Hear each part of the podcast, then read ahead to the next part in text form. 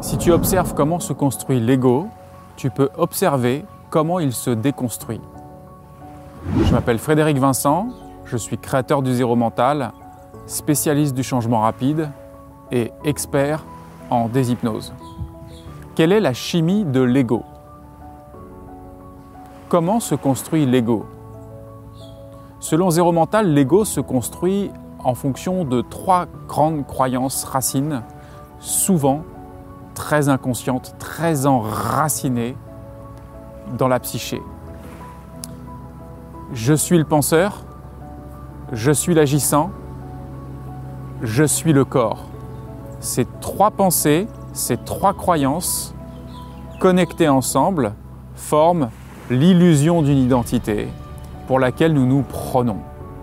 Et à ce moment-là, le support de toutes les autres expériences et toutes les autres histoires que l'on va construire consciemment ou inconsciemment au sujet de qui nous croyons être et de ce que l'on croit être la vie.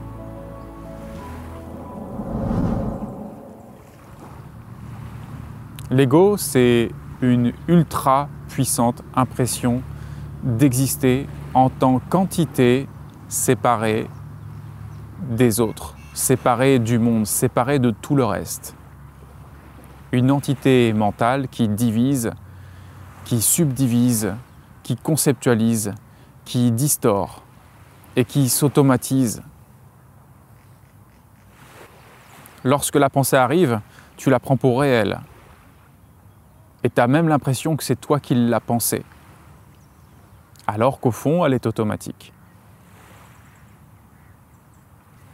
Lorsque l'action arrive,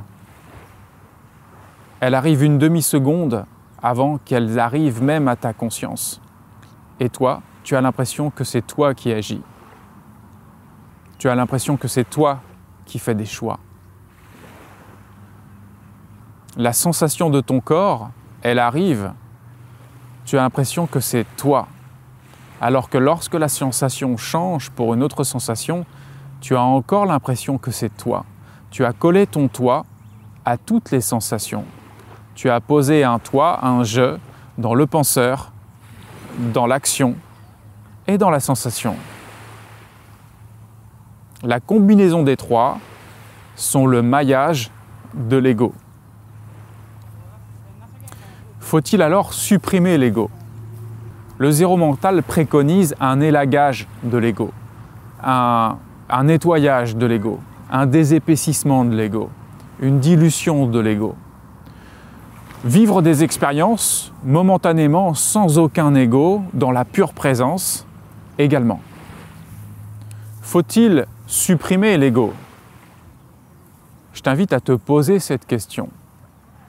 Mais en tout cas, pour y répondre, encore faut-il avoir vécu, au moins momentanément, l'absence totale d'ego dans une pure présence qui a complètement absorbé toutes les frontières imaginaires de qui tu crois être.